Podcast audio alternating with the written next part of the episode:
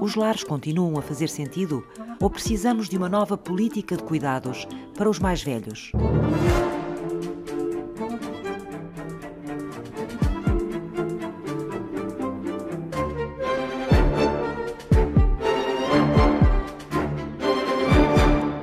Esta pandemia veio, de facto, colocar a nu as grandes limitações que existem a nível dos cuidados aos mais velhos e, e mostrou claramente uh, que, digamos, na cadeia de cuidados, os lares são provavelmente o elo mais frágil do sistema. O neurocientista João Malva, da Universidade de Coimbra, é o coordenador científico do Aging at Coimbra, região europeia de referência para o envelhecimento ativo e saudável. É preciso construir uma nova sociedade em que as pessoas, sendo velhas, são saudáveis e têm independência funcional. E temos que uh, redesenhar novas políticas e boas práticas para a integração de cuidados. Na aproximação e integração dos cuidados médicos de diferentes especialidades, que muitas vezes funcionam de modo hermético, sem que haja um gestor de saúde que olhe, digamos, de um modo holístico para a pessoa e que promova esta verdadeira integração de cuidados centradas na pessoa e no caso concreto da pandemia, também mostrou que há uma grande desconexão entre os serviços e os cuidados de saúde e de apoio social. Portanto, a integração dos cuidados de saúde e social que aproximem o Ministério da Saúde, o Ministério da Segurança Social, eh, são muito importantes. Também a nível da gestão de saúde, tem que ser centrada no cidadão, mais personalizada e não tão organizada em função dos serviços, mais em função do cidadão. Um bocadinho em jeito daquilo que foi a, construção e o modelo das lojas de cidadão. E daí a tão necessária figura do gestor de cuidados. Alguém que eh, possa apoiar as pessoas frágeis e as famílias e eh, facilite esta comunicação entre serviços, entre setores, de modo a preencher as necessidades da pessoa e não pedir à pessoa que anda a correr todos os departamentos e gabinetes quando precisa de resolver um problema. O gestor de cuidados deve fazer essa integração entre as necessidades sociais e as necessidades de saúde. Os lares continuam a fazer sentido, sim, mas gradualmente devem responder a novos desafios. A pandemia, nomeadamente, mostrou que os lares sendo o elo mais fraco da cadeia dos cuidados de saúde, isto resulta um bocadinho desta constatação que os lares não estão nem sobre o chapéu da saúde, nem sobre o chapéu da segurança social. Eu imagino assim que um modelo adequado venha a privilegiar a diferenciação de cuidados nas pessoas institucionalizadas. Devemos privilegiar a independência, a vida no seu domicílio, na sua casa, na sua escolha, enquanto isso for da sua vontade e que não haja nenhum risco, óbvio, para a pessoa ou para os seus familiares.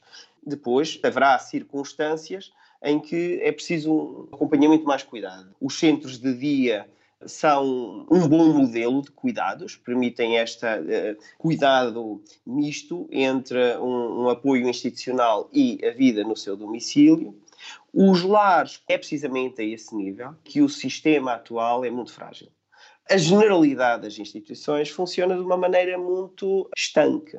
Um lar é um lar que acolhe quase indiferenciadamente pessoas com independência funcional e plenamente capazes, até pessoas quase em estado terminal. E isto não faz nenhum sentido nos tempos que correm, porque nós não deveríamos ter nos mesmos lares que têm pessoas cognitivamente saudáveis, com independência funcional, ainda que relativa, não é desejável que estas pessoas tenham o mesmo tipo de cuidados daquelas que eh, precisam de cuidados continuados diferenciados, nomeadamente as pessoas que precisam de reabilitação motora ou as pessoas que têm grande uh, fragilidade cognitiva. Ou seja, os lares deviam ser especializados. Deviam. Os lares deviam ter unidades de cuidados continuados especializados nestas dimensões da fragilidade física e da demência.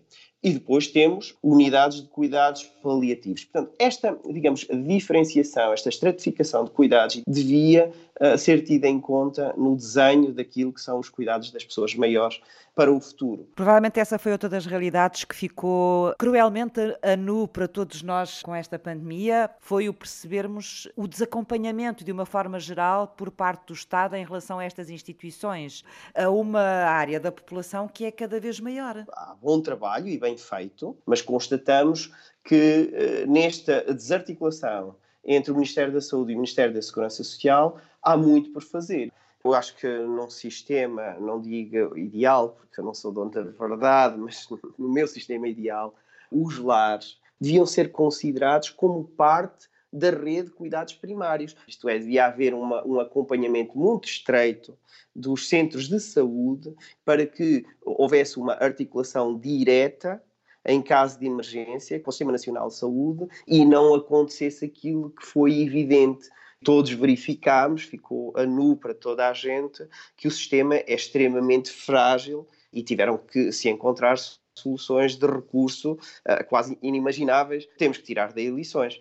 E, e, eu creio que uma delas é essa desarticulação entre a saúde e o apoio social, a segurança social, e, sobretudo, com a constatação de que uh, os lares têm que uh, ser vistos como extensões dos centros de saúde. Deixe-me só dizer, Eduarda, as questões do envelhecimento são questões cada vez mais marcadas na nossa sociedade. É uma bomba relógio e não vai passar nos próximos anos. Temos que pensar em modelos que respondam às necessidades a um prazo de 20, 30, 40 anos.